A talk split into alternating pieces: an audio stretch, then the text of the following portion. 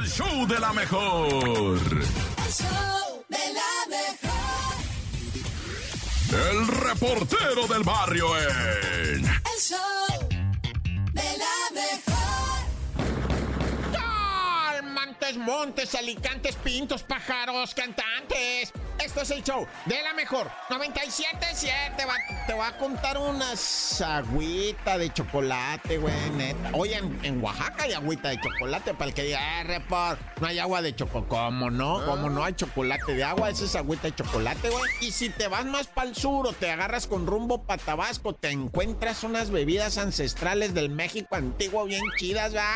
Que neta te cargan de energía, pero perrote, pues puro carbohidrato de aquel, va, que te hace ombligo ancho y estría grande. ¡Ay, acá te dejan el vientre estriado, ¿no? Bueno, ¿qué? ¿Va a haber o no? Ahí te va, ¿verdad? En Ciudad Juárez, en el CBETIS, ¿no? O sea, el CBETIS es el Centro de Estudios de no sé qué. No, se llama Centro de Bachillerato Tecnológico Industrial y de Servicios. Ah, no, que no me la sabía. Pues sí, va. Bueno, pues en el Cebetis de Ciudad Juárez hubo una tragedia, güey. Gacha, neta, mal rollo, tragedia horrible, güey. Resulta que venían saliendo los estudiantes y un puño ahí de sicarios abrieron fuego en contra de ellos, presuntamente a discreción. Presuntamente, ¿eh? O sea, aventaron los tiros, se tiraron a perder y quedó muerto un muchacho y una chiquilla estudiante del Cebetis herida, güey. Según va, dije, el director dijo, aquí no había amenazas de nada. Hemos estado investigando, preguntando. Ninguno de los morros ha dicho, sí, eh, la- las víctimas estaban en una situación, no. O sea, todos dicen, nomás se oyeron los disparos. Es más, una maestra dijo,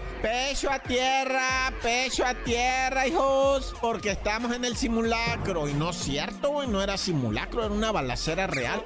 Estaba todo tan tranquilo, tan sereno, insisto, no había amenazas, no había nada de eso. Y pues bueno, resulta, ¿verdad? Que, que la situación, o sea, fue lo que viene siendo, ah, pues dicen un atentado para causar pánico.